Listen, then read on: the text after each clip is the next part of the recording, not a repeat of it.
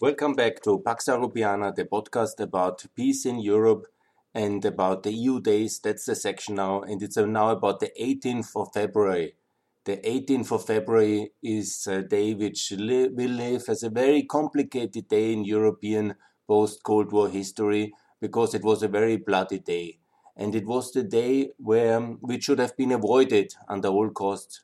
It is the day on the 18th of February where over 30 uh, people died at the Maidan, at the Battle of the Maidan, in the effort of the Ukrainian government to clear the square and uh, to bring a armed and, um, uh, in a way, military violent solution to the um, protesters which are gone down in history as the Euromaidan.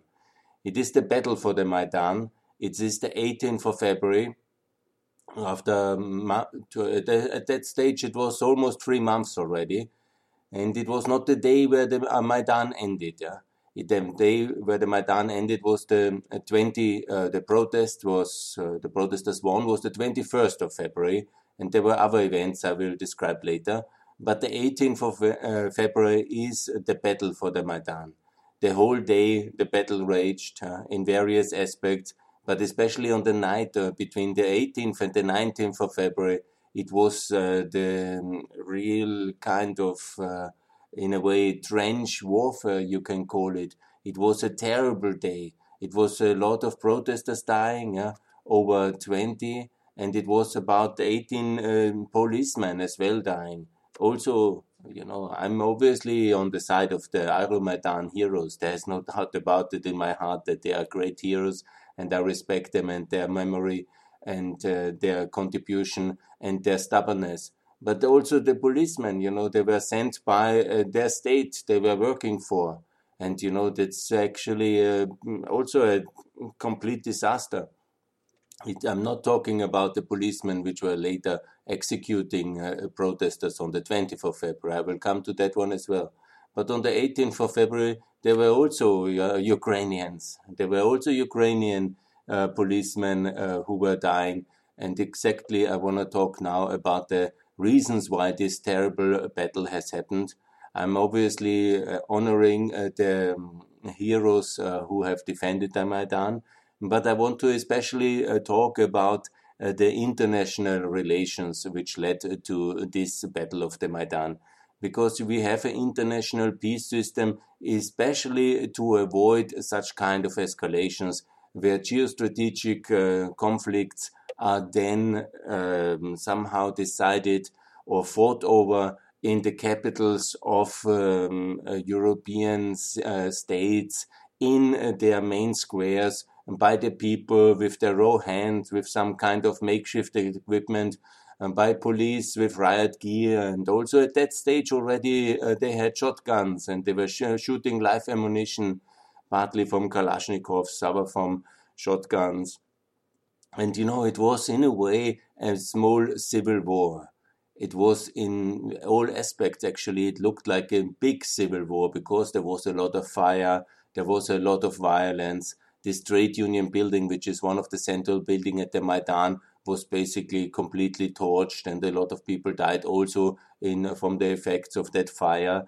And uh, there was uh, terrible carnage at the city. And we have an international system to avoid that uh, people fight it out in the in the streets of their capitals. In European history, we had many such events. Yeah?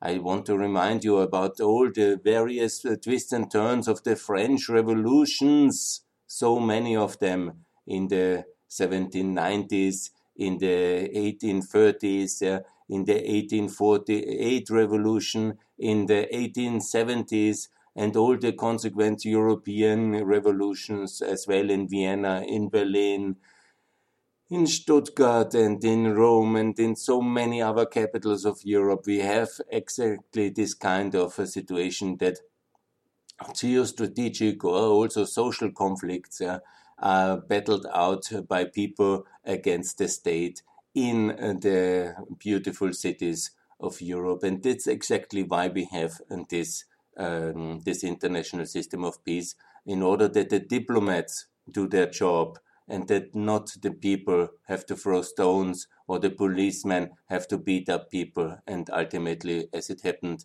on the 18th, fight it in a kind of real battle for the Maidan, uh, hand to hand in the night, yeah, with all the equipment in complete brutality, in a confrontation where so many people died. And this is exactly what is also my uh, my approach to it. You know, it was a complete failure not only of the Ukrainian politics, because political conflicts you have to solve institutionally in the parliament. Yeah, obviously the 20 years uh, in that stage from 99 99 to 2014 the 15 year struggle for the for the soul of the Ukrainian nation was escalating on this 18th of February. And um, after many fights uh, with fists in the parliament political murders uh, manipulations it all escalated on the 18th of February and it was not necessary this kind of uh, events must be avoided in by um, institutions, and that's exactly why we have them. So let's come also where we started. In, in the events of 2013, nobody died. The protests were already going on from the 21st of November to the whole year of uh, uh it was uh, six weeks yeah, until the 1st of January there was the, big protest camp, yes, and some days it was a smaller protest camp. There was already major violence used by the state against the protesters on the 13th of January, on the 1st of uh, December, on the 11th of December. There was already everybody aware the whole political world of the of the world basically yeah? from Australia to John McCain to Mrs Ashton uh, the European foreign policy person spokesperson uh, not spokesperson but high representative the foreign minister more or less. She was already there. Putin obviously fully involved. Whenever he might have been busy also with the preparation of his crown jewel the Sochi Olympics. But you know he was absolutely involved yeah there, there was also, you know, everybody in rank and name of European policy was there. it was not that we didn't know. And it was not that there was not a lot of violence and protest already happening. And the um, situation was basically left unresolved uh, over Christmas. And then on the Christmas day, on the New Year's, and there was a lot of uh, emotional ceremonies on the Maidan, and everybody knew that this has to be somehow resolved. Uh, and I ask myself, why, where was the American leadership? Where was the European leadership? And also, to some extent, where was the kind of um, Russian leadership on this one? Because that events have turned out as bloody as they have, uh, then ultimately on the 18th of February can only be described as a complete failure of the international system. And then people took, uh, and also the policemen, yeah, they are also victims in many ways, yeah. They were also all battling it out on the 18th of February. And to the old discussion that the Americans were also instigating this protest, uh, you know, obviously the whole world was involved in the Euromaidan uh, because it was an important issue. There is no doubt about it. Uh but there were no Stinger rockets like in Afghanistan. There was no massive uh, support uh, for the Euromaidan. Actually, there was too less support. Everybody was just, you know, doing a bit, yeah, the necessary, a little bit, yeah, but nobody was really supporting uh, the one or the other side decisively. And so ultimately, this kind of indecisiveness, this kind of lack of uh, intervention has led to such a bloody escalation on the 18th of February, as I have described. Yeah. So then what happened actually? On the 1st of January, in my view, you know, the situation was tense, there's no doubt. Yeah. There was heroes in the protests and there was already six weeks of protest. But, you know, everything was more or less mm, possible to be resolved uh, with major diplomatic effort. It was like this that there was no, uh, there was no, nobody died up to now. Yeah no uh, life was lost. There was, of course, uh, already very terrible beatings. There was already very brutal police violence by the state which ordered it. And it was already very tragic, but it was all to be resolved. But it was not to be. And this is also my approach to the international um, leaders who have been messing but not leading, not intervening and to have been done too little too late. Again, a good example is uh, John McCain. He was very active, but he is basically the non-president. He didn't win 2008. Yeah? He was a senator um, of the opposition. You know, where was Obama? Where was Biden? Biden was active in a way, but he is also not the president. He was the vice president. It's such a major international crisis. It's not the hobby of a vice president who has otherwise, otherwise no constitutional role. This is a real big uh, issue, and I'm very sorry that it went so far to this escalation. Let me come to the point. There were 14 days or 16 days basically from the 1st of January when there was this huge demonstration of the Euromaidan again that basically the international uh, system, especially also both on the on the I think uh, mainly the Europeans, but also the uh, the Americans, they went into hibernation. While you know it had to be resolved in some ways, but the, the, Europeans and Americans actually did too little, uh, close to nothing. And who set the agenda?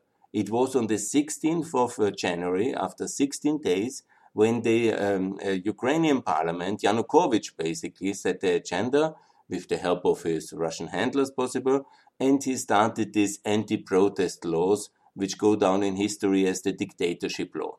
They were basically a set of measures in the parliament to make all these activities, which the Euromaidan uh, were doing, illegal, and also make sure there will be very strict prosecution uh, against them. And this, of course, uh, initiated another round of violence and another round of protest.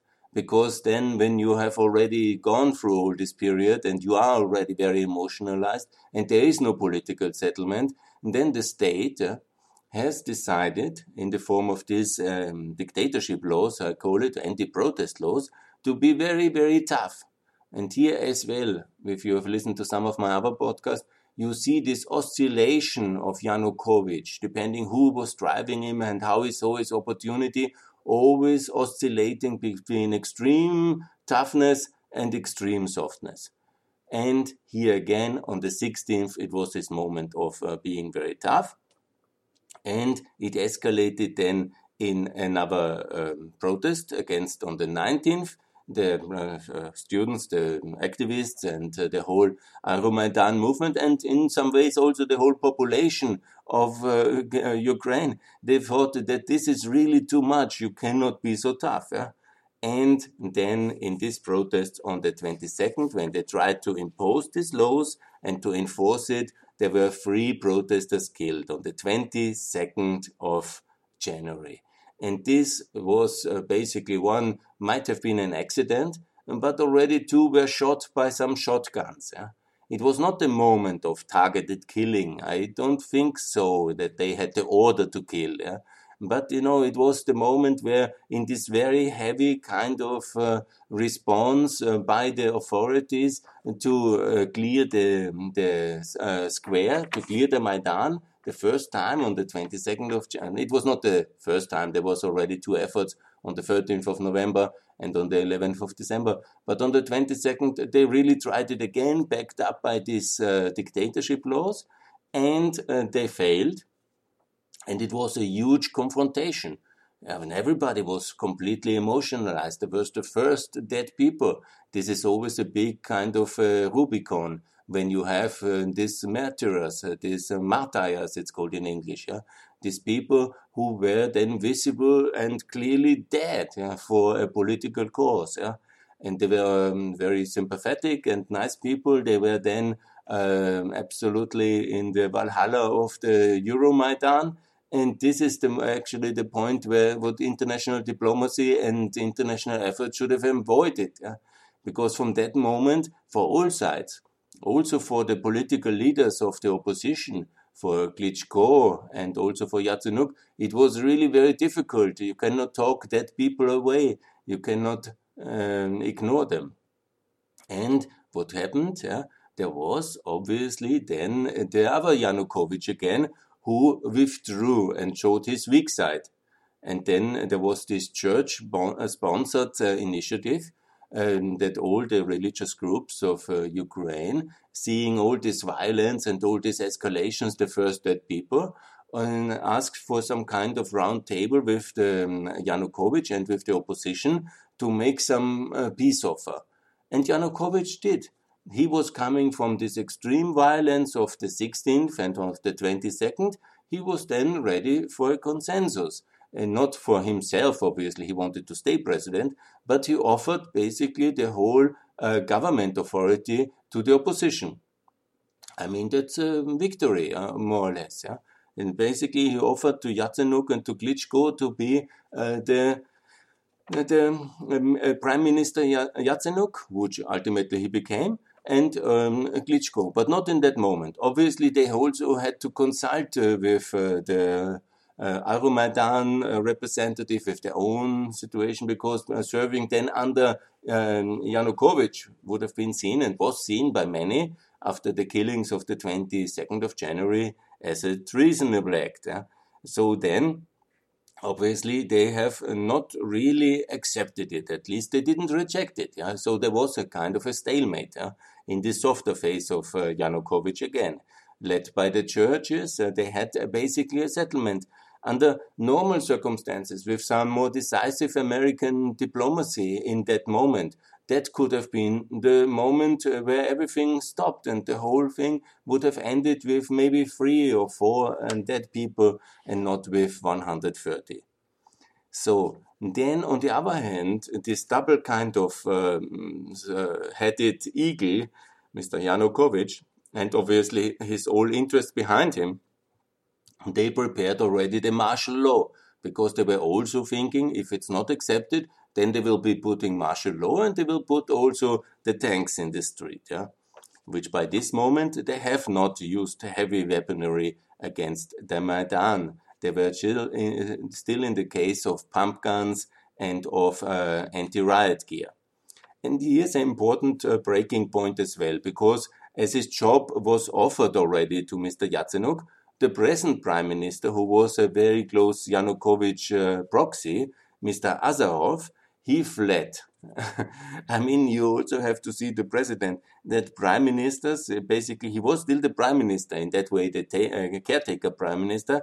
He was so, um, uh, felt so much obligation to the country, to his position, to his honor, that he simply took an airplane and went to Vienna.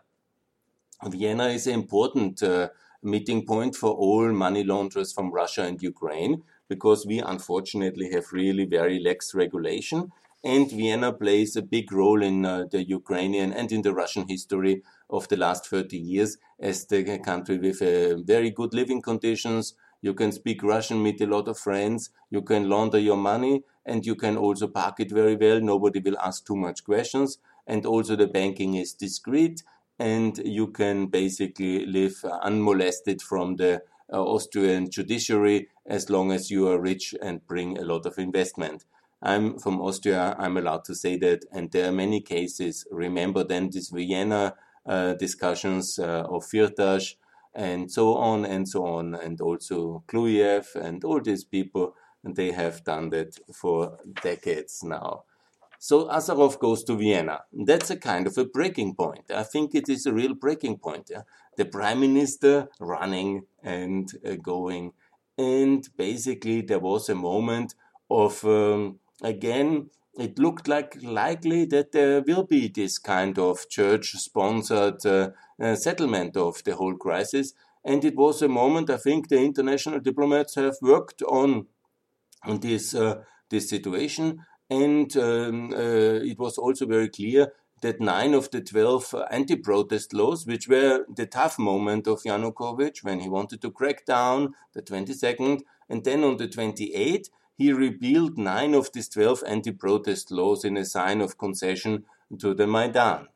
That, of course, led that the Russians really got really angry, and Putin imposed from a 5% tariff a 40% tariff because he wanted a tough line against the Maidan. Yanukovych was in his concessionary mood, and then he um, was punished by this 40% tariff by Russia. Then on the next day, Yanukovych got sick. I don't, I'm not a doctor, so I don't know how sick he was. I can only speculate, but he was uh, well enough after four days again. But it's also very symptomatic for him in a way to get sick and say he cannot do anything anymore while he was anyhow working all the time, as it seems, because he was then uh, back after three days in a public office. But you know, the whole pressure on him, in a sense, from Russia imposing the tariffs, from the uh, fact that so many people already have died, and uh, the fact that it was uh, really not a clear solution, he got sick. Basically, he was in exactly the man who left afterwards and fled in the night.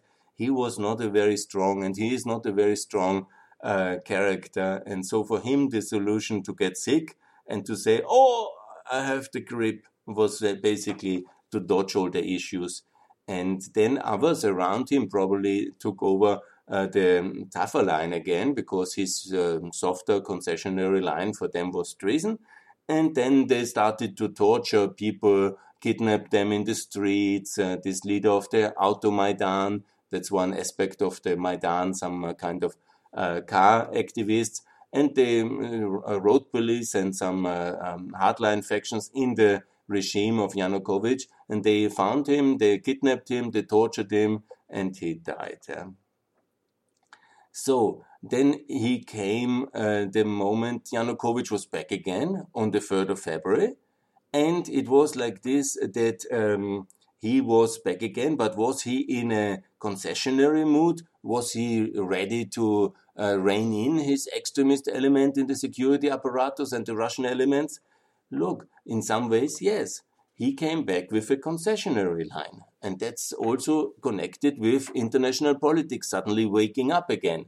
So Mrs. Ashton was back in Kiev. Mr. Biden called Yanukovych. So there was obviously a lot of pressure, and here they were coming back after some winter hibernation. International politics came back, and they did some contribution to calming the situation. Because again, you know, that's uh, what they are paid for. These are international diplomats and politicians. They are paid not to, uh, to, to have interventions in uh, such kind of crisis uh, moments in order to avoid people dying. That's exactly their job description. That's what they have to do, yeah?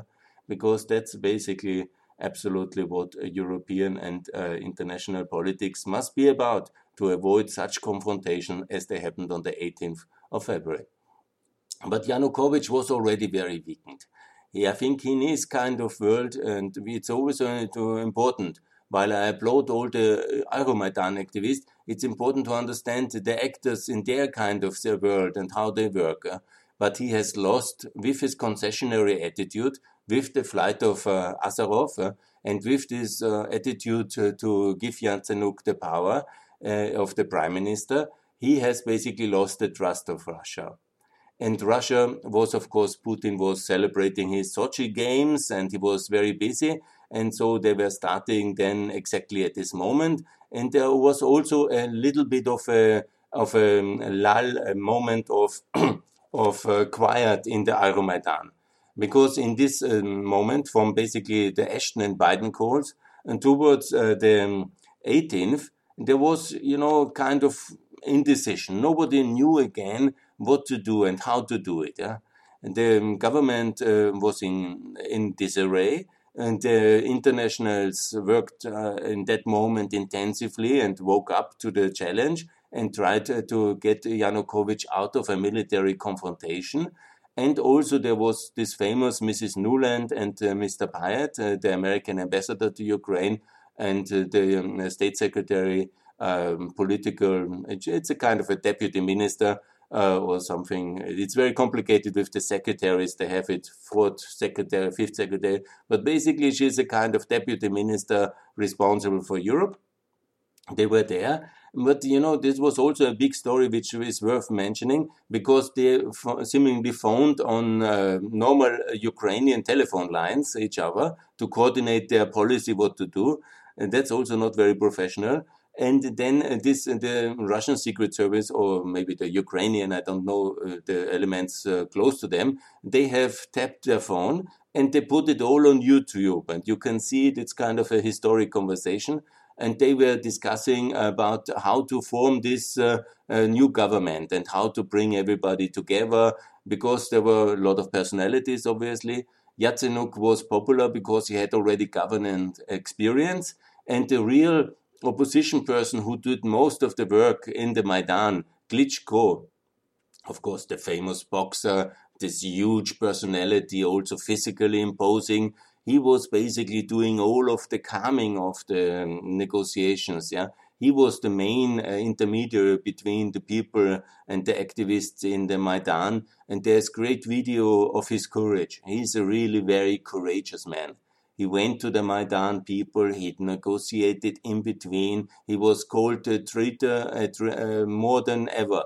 But he was really, uh, he is, I think he's a real hero. Yatsenyuk not so much, but Yatsenyuk obviously was more a government person. And in this telephone call, uh, they have talked exactly like that. It's kind of really funny. And they have made also this kind of famous slur word, which I don't want to repeat on my podcast about the EU. But also, it was in a way very telling because of the low speed of the EU in a crisis, our own incapacities to really react and live up to the challenge, our policy by committee. Nobody really in charge. Everybody has to consult everybody. So that was of course for the uh, you know mrs nuland and uh, mr Pyatt they are of course important american uh, civil servants yeah? But they are also not important political leaders.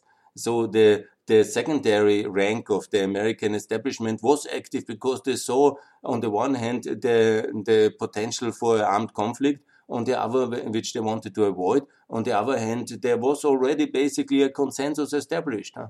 So the whole thing of, of the 18th, 19th, and 20th was in no way necessary because there was already a working compromise and they were also working on it. And I think actually they should have been much more active. The real thing is why in this next 12 days, yeah, everything what was possible already on the 25th of January was not really implemented. And that's also why everything then escalated. Yeah? Because while Putin was celebrating with the world in the Sochi games, never forget he invested 50 billion in these games and he really wanted to have them nicely. And for him, the whole Euromaidan was a big spoiling factor. But obviously, maybe he didn't want to, to spoil blood during the Olympic Games. The idea of Olympic uh, peace. Yeah. But the whole thing was then in a kind of a intermediate stage. Nobody decisively intervened. Yeah. Nuland and Pyatt uh, made negotiations, but uh, seemingly Obama was really absent as he was always uh, since August 2013. And the whole thing glided in the decisive days, yeah, in the run up of the 18th, of the Battle of the Euromaidan, glided somewhere rudderless, yeah, in itself, uh, like a steam cooker waiting for the explosion and nobody taking care. I'm talking again, you know, Ashton was on the 4th of February in Kiev. On the 6th, uh, this uh, video um, of Nuland and Pyatt, I see different reports. Was it on the 4th or on the 6th? But no matter. These were basically, these are 14 days, two decisive weeks. The world celebrating in Sochi's, people on the Maidan still there. But there was no crackdown, there was no political settlement, everything was in a, a state of flux. And this is not what should happen. You should be decisive, intervene yeah, in the way to settle this and avoid the escalation. Because otherwise, what is happening, then everything gets uh, completely out of hand. And it got out of hand in uh, the in the 16th and 17th gradually because you know it was again um, Yanukovych was making conciliatory moves. Yeah, he was done, then uh, releasing prisoners. You know, he was trying, and you know the, the settlement could have been done according to the 25th of January compromise. But then came the 18th of uh, February, and it turned out so badly, so ugly, and it was a real battle in the beginning, you know, it was a demonstration. Uh, this was really a peaceful demonstration by the Euromaidan activists. They decided to go to the parliament. Obviously, the parliament was defended and it got out of hand. And somewhere on that 18th of February, again the hardline Yanukovych and the groups behind it got the upper hand and they decided to go all in. And they went all in to clear the Euromaidan and the Maidan as a square physically. And they started in the response when uh, basically the march to the parliament uphill towards the parliament building uh, was uh, coming to a standstill. The demonstrators flooded back in the Maidan, and then in the afternoon at five o'clock, the order came to clear the space. And here, the Battle of the Maidan really happened. Yeah, this was really very bloody, hand to hand like a, you know, it was uh, it was a kind of unbelievable scenes, yeah, with fire, with blood, with everybody throwing everything at each other, pump guns, Kalashnikovs, you know. Then also the police got out of control, uh, I think so, and it really was a deadly day, uh, a terrible day, where also a lot of policemen died. Yeah? So this was a completely um, not well organized, uh, chaotic, uh, the complete um, the tension of the uh, two weeks of negotiations and, and of the three months of of um, crisis, uh, and the whole pressure came to a huge explosion on the evening of the 18th to 19th, and it all ended up in acrimony, killings, and death, and uh, it was a terrible night, one of the most terrible nights of European history, and it was really for everybody. But the you know the the demonstrators they didn't budge; they stayed on the square, you know, the whole night. Yeah? It was uh, so emotionalized and so kind of intransigent already that also this massive police violence couldn't remove them. Huh? And Yanukovych was not. He moved uh, in some kind of minor uh, vehicles. But also he was under heavy pressure from everybody, especially also his own oligarchs. Yeah, and he, from the international community not to use uh, the massive force in ter terms of a Tiananmen style kind of uh, calling in all the tanks. Yeah? Or maybe also the army didn't want to send them. Or maybe his um, uh, oligarch backers told him not to do it. Yeah? He basically didn't know what to do anymore.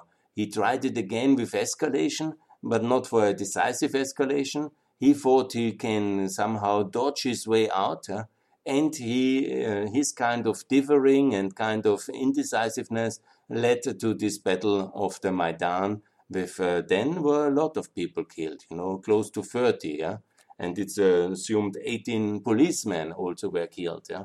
So it was really a debacle the battle of the Maidan.